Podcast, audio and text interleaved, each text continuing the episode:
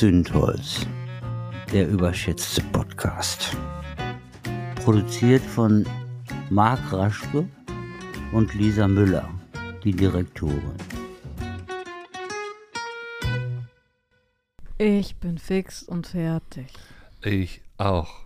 Ah, also wir wollen ja heute einen Jahresrückblick machen und wir starten tatsächlich mit einem Wandel über die Jahreszeiten jetzt. Das stimmt, beziehungsweise über die Jahreswende. Mhm. Denn äh, wir haben tatsächlich jetzt äh, uns überlegt, wir werden das Jahr hinter uns lassen und sagen, das war's äh, und werden ganz neu anfangen. Wir haben tatsächlich jetzt ein neues Büro als Agentur und äh, da haben wir heute tatsächlich ganz klassisch gestrichen, weil ich irgendwie auf diesen tollen Trichter Mhm. kam, dass ich gesagt habe, ich mache das gerne und ich mache es eigentlich auch gerne. Aber das sind so Scheißflächen, das sind so hohe Decken. Also das habe ich so nicht erwartet. Mhm. Ja, also wir hätten da jemanden kommen lassen können, aber Marc meinte, nein, nein, alles Mir gut. macht das Spaß. Und Alles ich meine, ich kann handwerklich überhaupt nichts, aber Malern mache ich eigentlich ganz gerne. Nur, ey, die, die Decken sind locker vier Meter hoch oder was? Oder fünf Meter. Ja. Also- oh, es ist furchtbar dort in dem neuen Büro. Ja, na gut, das- Nein, Nein, erstmal zur Erklärung, warum wir umziehen. Wir vergrößern uns tatsächlich. Genau. Und äh, deswegen brauchten wir neue Räumlichkeiten. Denn Genau. es läuft sehr gut und wir hatten ein sehr, sehr gutes Jahr. Das stimmt. Also für unseren persönlichen Jahresrückblick ist das eigentlich ein Ja. Next Step, ein Next Level dann 2024. Aber es war tatsächlich äh, nötig. Genau, aber es soll jetzt gar nicht so viel um uns gehen. Wie gesagt, uns geht's gut, Deutschland vielleicht nicht so sehr. Doch, doch, doch, doch. Doch, doch, doch, doch. Wir haben Hoffnung auf jeden Fall. Genau. Wie gesagt, wir wollen einen Jahresrückblick machen und schauen uns jetzt nicht nur an, worüber wir das Jahr gesprochen haben, sondern eben auch, was bleibt fürs neue Jahr. Aber wir, wir fangen einfach mal so an. Die Gewissheit, dass wir alle eigentlich ziemlich gefragt sind gerade. Es gibt nämlich äh, zwar immer noch in Anführungszeichen ausreichend Kräfte, aber eigentlich auch nicht mehr. Äh, Wir sehen überall Personalmangel. Und wenn jemand jetzt total frustriert ist von seinem Job, dann haben wir die Gewissheit, dass wir in 2024 locker ihn wechseln können, denn wir werden überall gesucht und gefragt. Genau, großer Fan des Arbeitsmarktes, solange wir nicht einstellen müssen. Genau, das stimmt. Das ist dann immer ein bisschen schwieriger. Also das ganze Thema Personalrecruiting ist einerseits natürlich durch uns als Agentur natürlich ein Mega-Thema, weil man Ja. wirklich ganz viel Bedarf hat und gleichzeitig aber auch extrem schwierig geworden. Ich finde ja diese ganze Debatte jetzt auch zum Thema äh, Vier-Tage-Woche in dem Zusammenhang auch spannend. Ne? Das war jetzt ja auch ein Ding, was 2023 kam. Dann gibt es ja immer wieder noch Leute, die sagen, nein, wir können nicht auf 30 Stunden reduzieren, wir müssen 40 oder 45 Ja. Stunden arbeiten. Wer war das noch? Der Herr Kretschmer war das Ja, ne, ja, diese klar, Woche. klar. Wo ich mir halt auch denke, manchmal musst du dir vielleicht mal deine Prozesse angucken.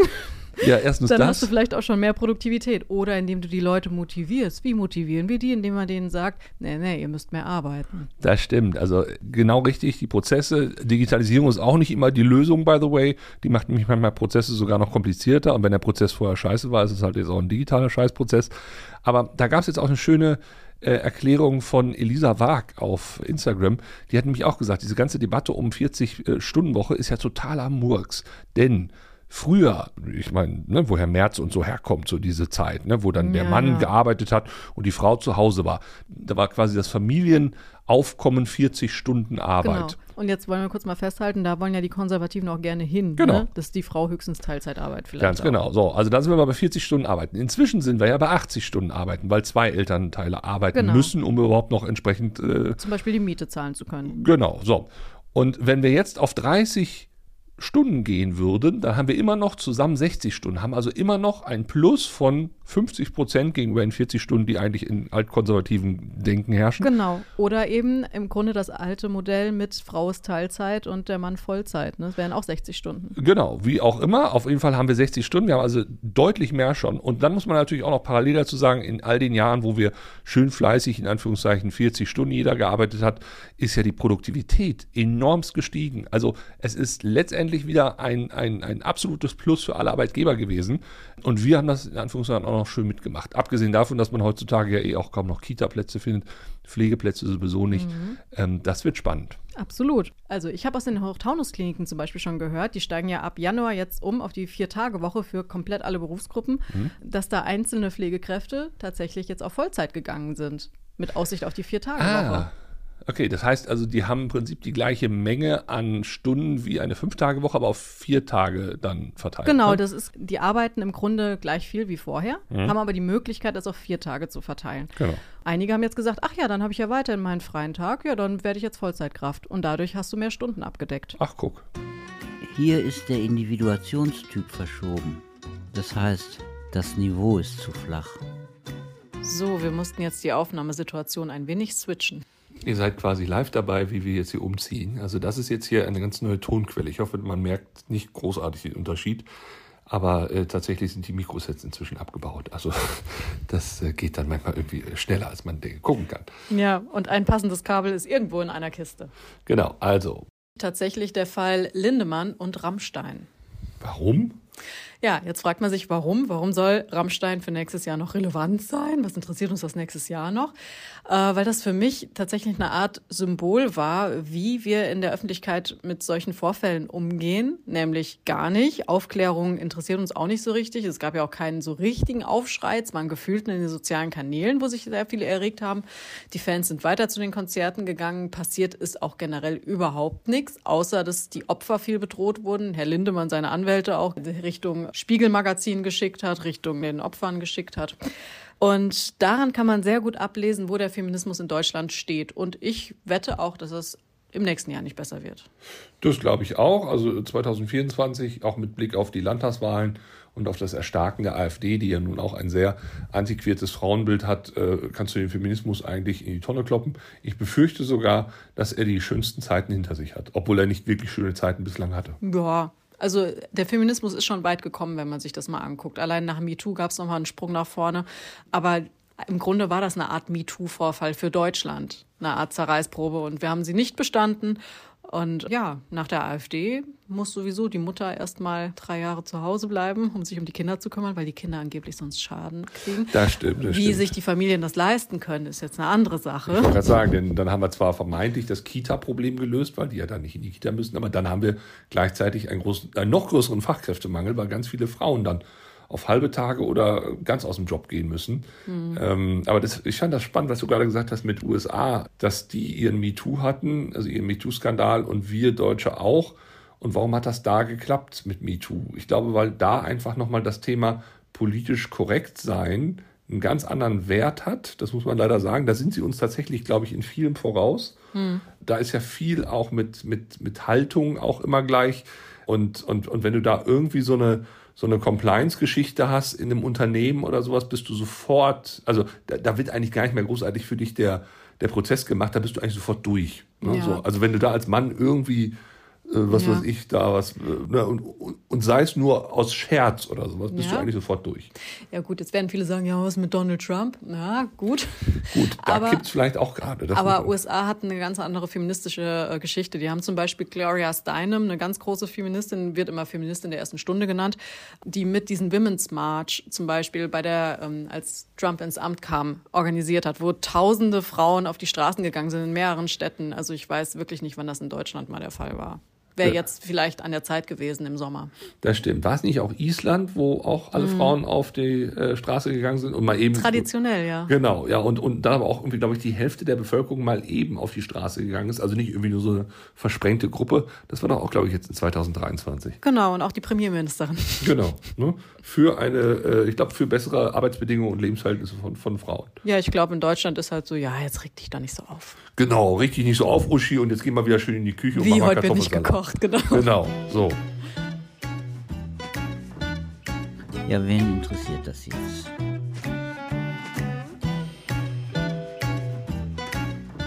Ich finde, wir hatten 2023 die Gewissheit, dass der Deutsche nicht demonstrieren kann. Und das sehen wir jetzt zum einen natürlich ganz brandaktuell an den Bauernprotesten. Ja, die demonstrieren doch. Ja, natürlich, aber auf eine ganz seltsame Art. Vor allen Dingen, sie fangen jetzt ja auf einmal an, das so, so für sich alles zu vereinnahmen. Also jetzt muss ja jeder, der irgendwie Frust hat, sich denen anschließen, weil ansonsten ist er ja nicht für die Bauernschaft und nicht für die Landwirtschaft. Ich finde das eine ganz, ganz komische Art der, der, der Übergriffigkeit auch und der, ne, also das letztendlich haben diese Bauern, die auch zum Teil sehr dubios organisiert sind, so Stichwort Norddeutschland, da gibt es sag ich mal, völkisch-nationale Strömungen mhm. in der Landwirtschaft, also spätestens da in diesem Landstrich, aber auch in anderen. Äh, das sieht man zum Beispiel auch daran, dass die äh, auf Demos zum Beispiel dann auf ihren Plakaten auch so kleine Zeichen haben. Also es gibt zum Beispiel ein so ein Zeichen, das ist äh, eine weiße Fahne, wenn mich nicht alles täuscht, oder eine schwarze Fahne und ich, ich glaube, es ist eine weiße Fahne mit einem schwarzen Flug mhm. und in diesem Flug ist dann ein äh, roter Pfeil quasi so eingesetzt. Und das ist zum Beispiel auch eine, eine, eine Landbewegung, die seinerzeit in den 1930er Jahren entstand mhm. quasi mit einer der Steigbügelhalter der NSDAP war. Äh, und dieses Signal oder dieses Symbol findest du heute noch auf äh, auf, auf, auf Bauerndemos. Ja gut, ganz zu schweigen von den Galgen, wo die die Ampel aufgehangen haben, ne? Genau, genau. Die ja an, an verschiedenen Straßen sind, wo tatsächlich also so eine Pappampel dann an dem Galgen hängt und genau. baumelt. Ganz genau. Also das ist zum einen, wir haben in dem Sinne tatsächlich keine Protestkultur. Das, das, das schwappt immer gleich so über, es wird gleich immer so, mhm. so äh, extrem. Aber umgekehrt, wir schaffen es aber auch nicht mehr zu protestieren. Also, mhm. weil ja sofort die Rechten irgendwie dabei sind. Und weil man ja auch zu Recht darauf hinweisen muss, hört mal, ihr dürft nicht mit Nazis auf ja. Marschen. Ja, und wir legitimieren das halt so ganz seltsam, weil Klimaproteste zum Beispiel fand ja jeder scheiße, die blockieren hier die Straßen, Bauernproteste findet jeder gut. Also das ist dann, glaube ich, auch, wir lassen uns so gut manipulieren von, ja, von der ganzen Geschichte, die dahinter ist. Aber man wird es auch nicht mehr lange gut finden, weil äh, auch den Bauern könnte man ja sagen, liebe Leute, geht ja. doch bitte mal ans Ministerium, geht doch dahin, wo die Politiker euch sehen und bitte nicht meine Autobahnauffahrt hier sprechen sperren. Und jetzt könnte man aber auch sagen, geht doch gemeinsam mit den Klimaprotestlern auf die Straße, weil das ist auch eure Lebensgrundlage. Genau. Aber da geht's ja, also ich glaube, die Erzählung ist ja irgendwo so bei den Klimaleuten, die haben ja noch nichts getan für die Gesellschaft ja, und ja. hängen da nur und ärgern uns. Während die Bauern oder Landwirte, da wird ja gesagt, die ernähren uns. Ja, ja. Die sind schon unsere Lebensgrundlage. Genau, das ist ja immer so eine ganz heroisch verklärte Sicht auf Landwirtschaft, als wäre das wirklich noch so äh, Kälber streicheln und äh, wer weiß was. In der Tat, dieses, dieses Bild macht natürlich gerade die Agrarlobby natürlich extrem stark.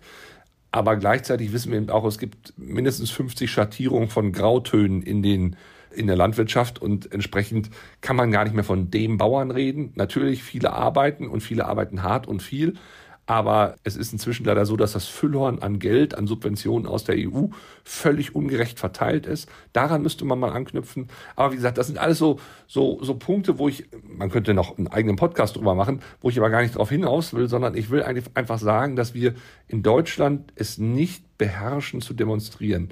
Das fängt damit an, dass viele es auch ein bisschen schäbig finden, wenn sie auf die Straße gehen. Das überlassen sie dann irgendwelchen Idioten. Und ähm, ich finde, das müssen wir lernen, auch mit mhm. Blick auf 2024, äh, wie wir es schaffen, eben auch nicht mit Idioten zu laufen, ja, sondern zum Beispiel sich als Demo-Organisator ganz klar zu sagen, hier rechts, also alles, was rechts ist, wird auch von entsprechendem Ordnungspersonal dann entfernt. Punkt. Genau. Ja, also wenn dann irgendwie ein Symbol auftaucht oder, oder eine Reichskriegsflagge oder was weiß ich, weg damit. Genau. Auf jeden Fall ganz hart davon äh, distanzieren. Ja, aber das stimmt. Wir können nicht. Wir, wir können nur sehr, sehr viel meckern und leider haben wir den Katalysator, die sozialen Kanäle, wo wir Deutschen unsere Wut entladen und dann glauben, wir haben schon demonstriert. Genau. Und das ist definitiv keine Demo. Vielleicht lernen wir es noch. Vor 30 Jahren wäre das interessant gewesen.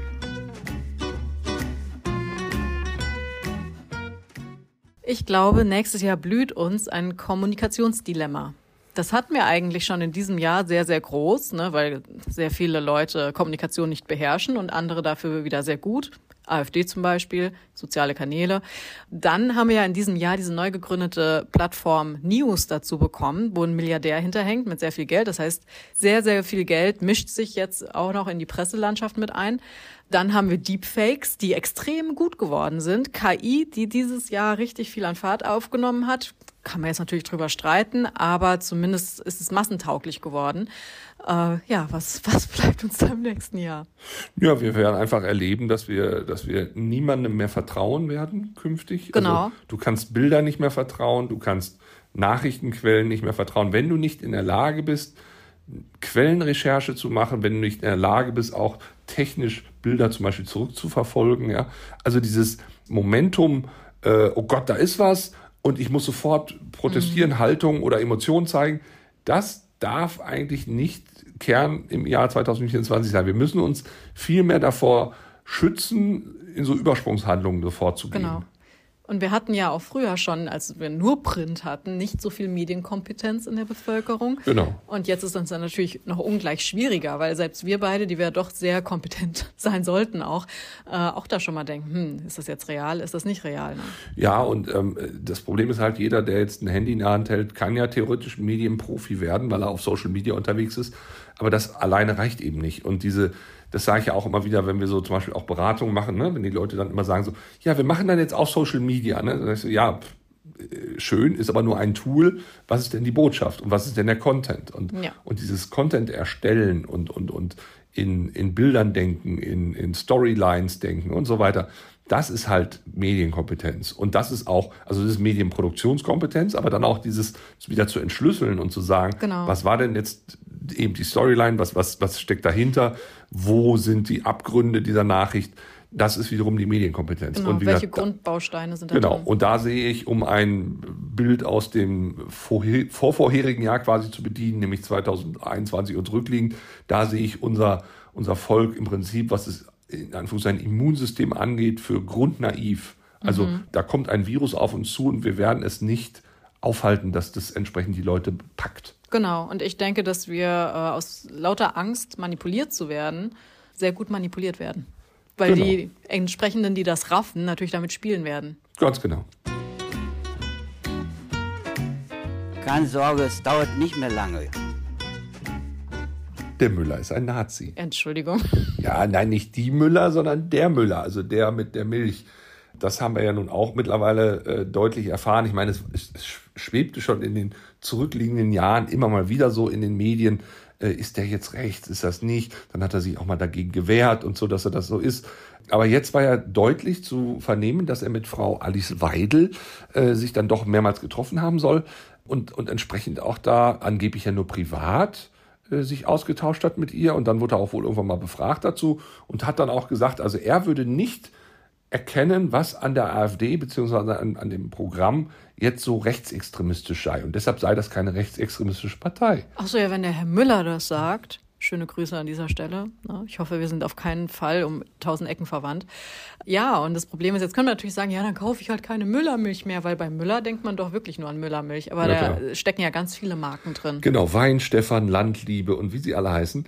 Ähm, also ja, man kann da natürlich als Kunde entsprechend auch boykottieren und ich glaube, das hat er auch unmittelbar nach dieser Meldung dann auch gespürt. Das war zumindest äh, auch in den Medien, dass da einige sagen, wir werden da ein bisschen äh, drauf achten künftig, aber auch das schläft ja wieder ein. Ich finde es halt nur bedenklich und deshalb habe ich es mit in die Top Ten gebracht, weil es steht ja für mich für einen Unternehmer, der sehr erfolgreich ist und der quasi hinter den Kulissen schon auslotet, wie er denn vermeintlich im neuen System dann sich genau. so positioniert in meinen Augen machen das aktuell noch viel zu wenige, also im, im, im konstruktiven Sinne, im destruktiven Sinne weiß ich nicht, wie viele das machen, aber ich höre einfach kein lautes Aufschreien in Sachen AfD. Ähm, jetzt hat das neulich der BDI-Präsident, glaube ich, gemacht. Es haben auch ein, zwei Unternehmen schon gemacht mit größerer Reichweite. Aber die gemeine äh, unter, äh, Unternehmerzunft quasi, die hat sich bislang sehr zurückgehalten. Ich kann es natürlich verstehen wenn du teilweise ein Bundesland hast, wo ein Drittel der Menschen AfD wählen, hast du das statistisch gesehen auch in deinem Unternehmen. Und dann musst du halt gucken, äh, wie schaffst du es, äh, die auch äh, mitzunehmen und nicht vor den Kopf zu stoßen. Aber es ist trotzdem, es ist so irre. Ja, klar. Und je nachdem, wie du dich positionierst, ziehst du natürlich entsprechende Mitarbeiter eben auch an Land. Ne? Genau. Du kannst genau. dich auch gegen die AfD äh, positionieren und dadurch ein paar Pluspunkte sammeln bei denen, die eben auch gegen die AfD sind. Ne? Genau. Und Werte können auch wirklich ein Filter sein, mit dem man entsprechend dann wirklich, wie du sagst, die richtigen, in Anführungszeichen, oder die guten ja, sich ranholt. Ja, klar. Genau wie bei unserer Agentur, wo ich auch immer sage, unsere Haltung nach außen ist eine Art Filter und deswegen haben wir sehr nette Kunden. Gruß an dieser Stelle. Das stimmt. Genau. Ja. Nein, das ist wirklich so. Ne? Also man ja. weiß dann sofort, man ist auf Augenhöhe, man ist auf gleicher Wellenlänge auch, weil man irgendwie äh, gemeinsame Werte eben teilt. Und das ist genau. das kann man echt nur empfehlen. Genau, und ich weiß von einem unserer Kunden zum Beispiel auch, dass die eben schon überlegen, was machen wir, wenn die AfD an die Macht kommt, auch in den einzelnen äh, Bundesländern. Mhm. Wollen wir dann wirklich abhängig sein von denen oder nicht? Also eigentlich nicht, aber wie stellen wir das dann an? Genau. Und die diskutieren das eben jetzt schon intern. Genau. Das hatten wir neulich schon mal in einem Podcast gesagt. Bereitet euch einfach darauf vor. Was sind eure Werte? Inwieweit wollt ihr sie oder könnt ihr sie denn auch ausspielen? Das, glaube ich, ist wesentlich und immer schön gegen AfD bleiben Ja. äh, und alle, die helfen, dass die AfD an die Macht kommt. Genau. Und das Gute an so Unternehmen, die Produkte produzieren, ist ja, dass man die Produkte eben boykottieren kann. Genau, deshalb äh, an dieser Stelle, also ich habe noch nie Müllermilch gekauft oder ich glaube als Student mal. Ich vertrage sie nicht. Ja, gut, das kommt noch hinzu. äh, ich muss ganz ehrlich sagen, ich habe, ich glaube, ich habe ab und zu mal Wein Stefanmilch geholt, aber das werde ich zum Beispiel jetzt auch nicht mehr. Landliebe-Pudding früher schon. Mal. Aber naja. Ja, was ist Abgründigkeit? Das sind Zustände, wo man die Richtungsquelle oder die Quelle der Erregung nicht ausmachen kann. Wir haben durch 2023 einmal mehr die Gewissheit, dass es sich lohnt oder dass es sich schickt, eher auf Arme zu spucken, als mal sich gegen Reiche zu wenden. Denn ich meine, das große Thema Bürgergeld, ja, man kann es kaum noch hören. Aber wer sich auch gerade so zu Weihnachten, ich habe das jetzt von ganz vielen auch Followerinnen gehört, die mir geschrieben haben, die dann gesagt haben, also am Heiligabend oder Weihnachtstisch, ähm, sofort war irgendwann das Thema Bürgergeld da und es war immer der, die Aussage, die verdienen ja zu viel oder, oder die kriegen ja zu viel. Ja? Also die, die sind, was das angeht, äh, eh alle faul und äh, sitzen quasi auf unseren Taschen. Ja. Bürgergeld kann man jetzt auch austauschen gegen Migranten. ja, ja. Ne? Das ist genau die gleiche Erzählung. Genau. Und, äh, und ich finde das so, so, so traurig. Ich meine, ich habe das neulich mal geschrieben, ähm, es wäre doch so schön, wenn wir mal unsere Staatsschulden, die wir haben, und jeder von uns hat so im Schnitt, also wenn man das runterrechnet auf, auf pro Kopf, hat 28.000 Euro Staatsschulden. Ja, das hat statistisch jeder. Wir haben aber auch statistisch ungefähr 65.000 Euro Guthaben, also Vermögen, jeder. Ne? Müssen wir nur mal zu Hause gucken, wo, ne? unter welchem Tisch. Ja. Das muss man leider sagen, ist auch wirklich nur ein ganz grober Durchschnittswert, weil das ist natürlich entsprechend scheiße verteilt. Und da ist wieder das Problem, die Verteilung klappt nicht. Aber es wäre doch schön, wenn man im Prinzip sagen könnte, hör mal, wir haben 28.000 Euro Schulden und 65.000 Euro Vermögen. Wenn wir das Vermögen entsprechend gegenrechnen, sind die, die reich sind, immer noch reich aber wir sind die schuldenlos als Land. Ja? Wäre eine schöne Sache. Könnte man sogar so machen, dass man sagt, Leute, ihr müsst uns gar nicht, wer weiß, wie viel geben ihr, die ihr die, die, die oberen 10 Prozent quasi, die entsprechend viel verdienen, sondern gebt uns einfach die nächsten zehn Jahre jeweils 5 Prozent. Das wird die ja nicht sonderlich ärmer machen. Ja, aber die haben dafür hart gearbeitet, Mann. Ja, genau, für die Erben, genau. Für ihr Erbe haben sie hart gearbeitet. Also das ist ja meistens so, ne, dass solche, solche gigantischen Vermögen eigentlich nur noch über Erbschaften entstehen und Genau. nicht mehr wirklich über Ja, harte Arbeit. Aber dieser Traum, ne, und warum man das immer so verteidigt, natürlich, ist natürlich der Traum, nach oben aufzusteigen Ja, und klar. selbst irgendwann dort zu sein. Ja klar, also ich kann das einerseits verstehen, aber andererseits wissen wir ja auch mittlerweile, dass dieser Traum hochzukommen durch eigene Hände Arbeit eigentlich nicht mehr in dieser Gesellschaft realistisch ist. Zumindest nicht so, wie einem das erzählt wird. Genau. Genau. Und, und ich finde es aber trotzdem immer wieder erstaunlich, dass, dass gerade in den äh, Erzählungen, wenn es dann zum Beispiel darum geht, ein Reicher hat dann irgendwie eine clevere Idee gehabt, wie er dann noch mehr Fördergelder abgreifen konnte, ja, das ist ja auch nichts anderes als Steuergelder am Ende. Aber wenn mal irgendwie einer, der, der, der am unteren Existenzminimum darbt, dann irgendwie für 11,20 Euro irgendwie äh, Funkbons oder, oder, oder womöglich irgendwie was mit Bürgergeld nicht ganz legal abrechnet, äh, dann ist er sofort natürlich äh, Schmarotzer und so weiter. Ja? Also, und, genau. und, und die Reichen sind dann angeblich die Cleveren. Ja. Also das ist eine ganz komische Erzählung. Und die Obdachlosen kaufen alle Drogen. Äh, sowieso, genau. Ja, die kaufen alle Drogen. Und bitte können jetzt mal aus der Innenstadt verschwinden, ja? Genau. Wollte ja die CDU in Dortmund und das auch nochmal in dem Jahresrückblick erwähnt. genau. Schöne Grüße nach Dortmund an dieser Stelle. Nein, aber das, das finde ich so er, erschreckend. Also eine Politik, die für 80 bis 90 Prozent der Menschen wäre, nämlich entsprechend die, die, die Schulden abzubauen, die kriegen wir aber in Deutschland nicht hin, weil wir lieber seit 10, 20, 30 Jahren eine Politik immer wieder wählen, die für die oberen 10 Prozent gilt. Und, ähm, und dieses Paradoxon, das, das kriege ich irgendwie nicht gelöst. Und man muss sich ja auch mal vor Augen führen, eine Vermögensteuer, wie sie diskutiert wird, also ich weiß jetzt nicht, ich möchte unseren äh, Zuhörerinnen jetzt hier nicht äh, zu nahe treten, aber ich glaube, die Wahrscheinlichkeit, dass wir hier unter die Vermögensteuer fallen, ist gleich null. Ja, weil wir reden über Vermögen, die deutlich. Noch 2024 könnte alles anders Das sein. stimmt natürlich. Ja, okay, nee, dann, dann, dann nehme ich das zurück. Dann bin ich natürlich auch Ey, dagegen. wirst du Lotto-Millionär, auf einmal kommt das Amt und Scheiße. sagt 700.000 abgeben. Verdammt, ja. Nein, aber lange Rede, kurzer Sinn. Deshalb würde ich mir für 2024 wünschen, dass wir gemeinschaftlich da etwas entwickeln, wo wir sagen können, da haben wir am Ende alle was davon, denn selbst die Reichen, wenn, wenn unsere Schulden, wenn unsere Staatsschulden bezahlt sind, haben wir wieder Geld für Krankenhäuser, haben wir wieder Geld für Schulen, für Infrastruktur, ja sogar für die Polizei und für die Justiz. Also wenn jemand plötzlich äh, da ein juristisches Problem hat. Äh, wir haben wieder einen funktionierenden Staat. Mhm. Wer will das nicht? Ja. Genau, spätestens, wenn es jetzt an die Dauer von so einem äh, Gerichtsverhandlungstermin, genau. bis man den mal bekommt, geht. Ja. Da wird es dann spannend für die Reichen. Ich würde sagen, alles andere können die sich vielleicht relativ schnell kaufen. Höhlengänge, das könnten Sie mal lesen als Buch, statt den Podcast zu hören. Natürlich haben wir auch wieder einmal die Gewissheit, dass das zurückliegende Jahr das wärmste überhaupt war. Das mhm. galt für 2023 und als das noch nicht war für 2022 und so mhm. weiter. Also wir steigern uns da gerade in so einen Hitzerekord. Du wirst lachen. Ich habe jetzt schon wieder Leute gehört, die gesagt haben, ja, es war ja gar nicht richtig warm mit 2023. Ja, die leben im Hier und Jetzt, ne? Ja, natürlich. Carpe diem quasi. Carpe diem. Äh, Gerade ist es irgendwie kühl und regnerisch. Ja, hat ja nur geregnet. Genau, die, die, jetzt haben wir gar keine Dürre mehr. Jetzt regnet es auf einmal ganz stark. Oder, oder jetzt war doch neulich auch Schnee. Also, mm. wenn das so warm wäre, dann könnte jetzt hier auch kein Schnee liegen. also, äh, ich meine, alleine das Thema äh, mit dem Regen, ja, mhm. äh, oder mit dem, mit dem Hochwasser jetzt. Also ganz ehrlich, wann hatten wir jetzt in einem Dezember schon mal so extrem und zwar flächig in ganz Deutschland mhm. Hochwasser? Ja? Ja, aber ich habe jetzt auch wieder gehört, wir hatten ein extrem nasses Jahr. Aber was die Leute nicht verstehen, Nässe ist nicht gleich Nässe. Wenn ja. du sehr, sehr lange Dürre hast, dann sind die Böden so ausgetrocknet, dass die die Nässe nicht richtig aufnehmen können. Das stimmt. Und es gibt, und jetzt kommen wir, also Nässe ist nicht gleich Nässe, ist ja schon ein sehr intellektueller Satz, aber jetzt kommen wir zum nächsten.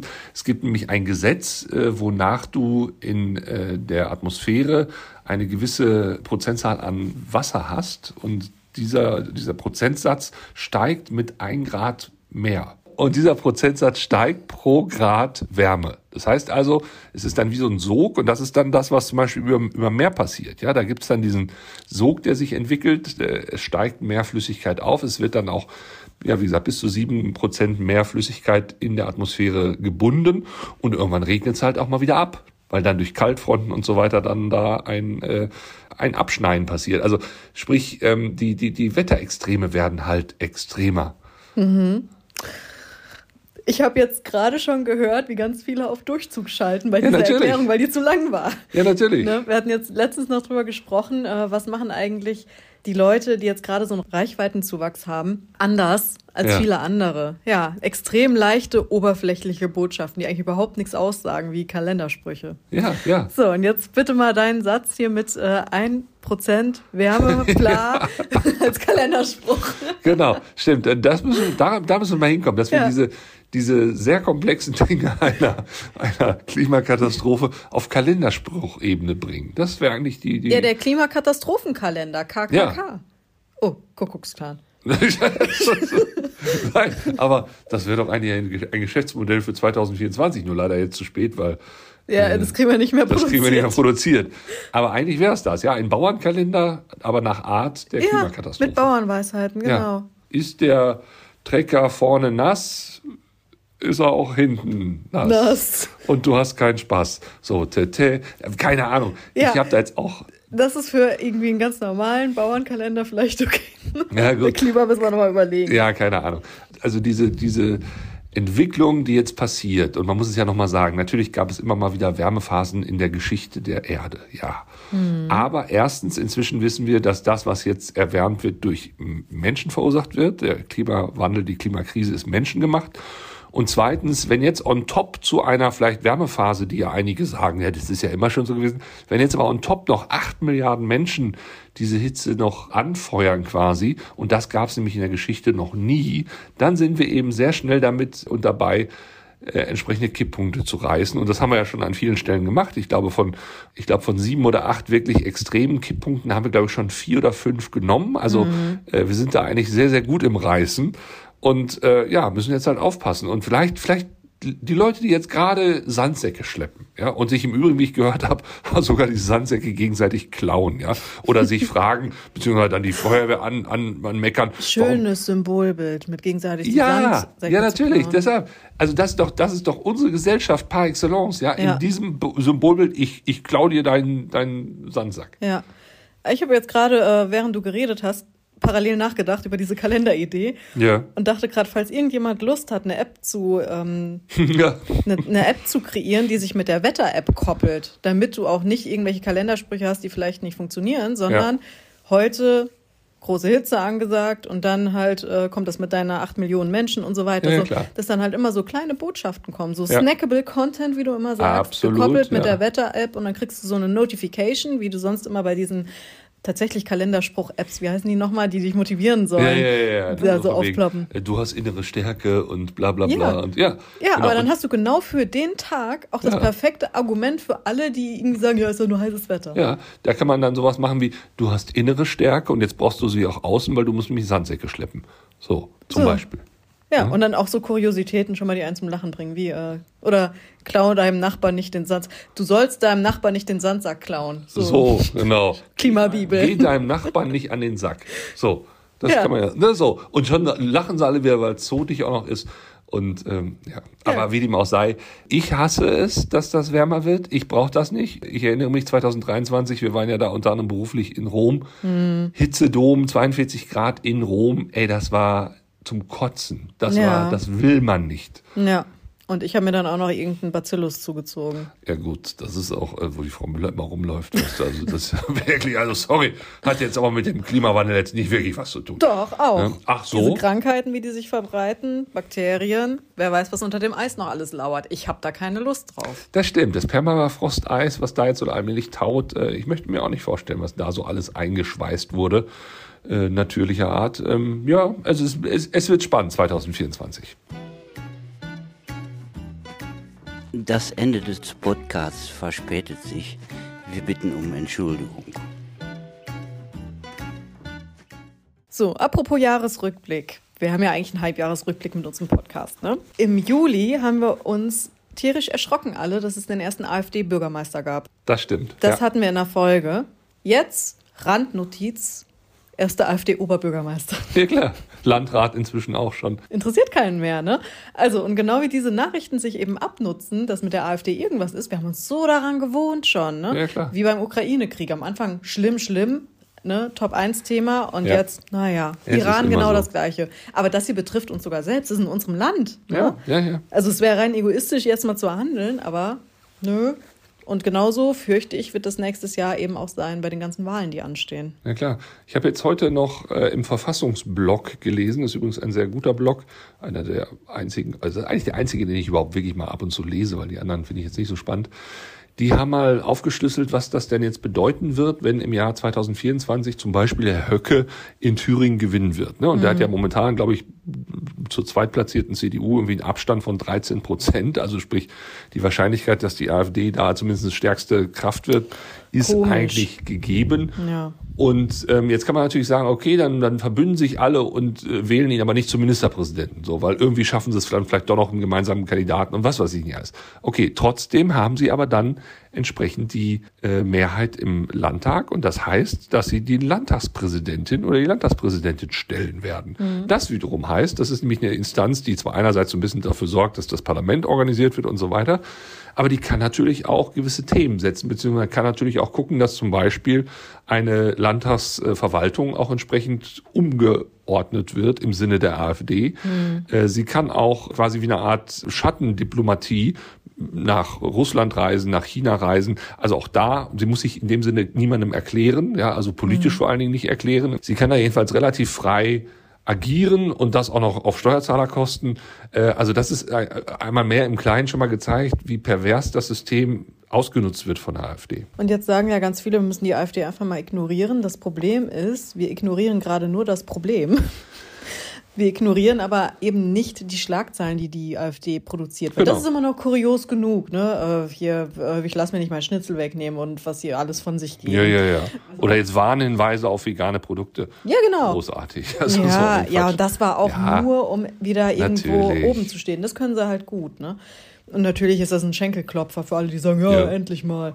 Genau, aber die Macht wird eben nicht geringer, dadurch, dass wir das Problem ignorieren. Genau. Und man muss ja immer wieder deutlich sagen, die wollen nicht Politik verändern, sondern die wollen das System verändern. Das ist der feine Unterschied zu einer x-beliebigen Partei, die man wählt, wo man sagt, naja, komm, dann wähle ich mal die, damit ich das und das kriege oder die und das und das. Nein, die wollen an die Grundregeln unserer, unseres Spiels quasi ran und eigentlich ein ganz anderes Spiel spielen. Und der äh, Andreas Voskuhle, der ehemals äh, Bundesverfassungsrichter war und auch mal Präsident da, der hat äh, jetzt heute, glaube ich, oder gestern im Spiegel auch ein, äh, also gesagt, dass er auch extreme Sorge hat um unsere Demokratie, dass das vielleicht sogar auch die längste Zeit Demokratie war bei uns, dass also, dass also der Totalitarismus wieder zurückkommt, denn es wäre gar nicht so unüblich in der Geschichte, ne, dass das äh, so passiert. Ähm, und gerade deshalb müsse man sich entsprechend demokratisch organisieren und auch für die Demokratie einstehen und dürfe in keinster Weise der AfD irgendwie jetzt hier den Hof machen oder womöglich auch, äh, ich meine, gut, was er natürlich sagte, es gibt nicht den AfD-Wähler, also das ist in der Tat auch schwierig zu lokalisieren. Ja, ne? Aber man darf sie eben in keinster Weise an die Macht lassen und auch nicht mit der Idee liebäugeln, mit ihr zu koalieren oder, oder, oder. Schönen Gruß an die CDU.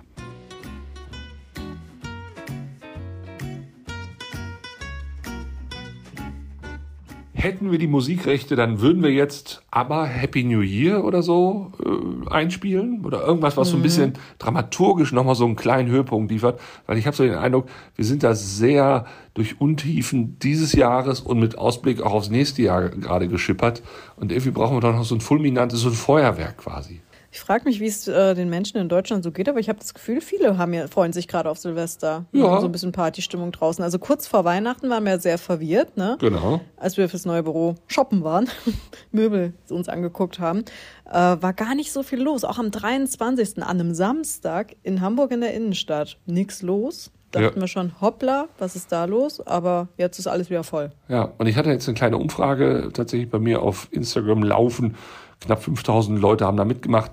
Und da habe ich einfach gefragt, ne, wie war denn euer Jahr 2023? Und da war tatsächlich überraschenderweise die Mehrheit, die sagte, ganz gut. Ja. Und dann wurde noch gefragt, wie seht ihr denn 2024? Wird es da schlechter, gleich gut oder besser? Mhm. Besser haben, glaube ich, äh, knapp ein Drittel gesagt, gleich gut fast die Hälfte und der Rest halt schlechter. Mhm. Also sprich, das, was uns da wieder eingeredet wird, wie schlecht das alles gerade ist. Also wirklich, wir sind eines immer noch der reichsten Länder. Wir, uns geht's immer noch extremst gut und scheint die Sonne aus dem Arsch als Nation. Und das sollten wir vielleicht auch mal ab und zu würdigen. Genau. Und wir sollten halt trotzdem auf diese Nation aufpassen. Genau. In diesem Sinne, rutscht Happy gut New rein. Ja. ja, noch nicht Happy New Year, rutscht erstmal gut rein. Wenn ihr knallt, dann nicht mit Böllern. Oh, mein Gott. Also, bis im nächsten Jahr. Wir machen natürlich weiter. Mir hat das sehr viel Spaß gemacht. Absolut. Bisher. Ja, äh, einer meiner Lieblingspodcasts. Ja, ich empfehle ihn. Genau. Und mich. Fünf Sterne. Tschüss. Tschüss. Zündholz. Der überschätzte Podcast. Titel gesprochen von Dr. Alexander Risse. Produziert von Marc Raschke und Lisa Müller die Direktorin.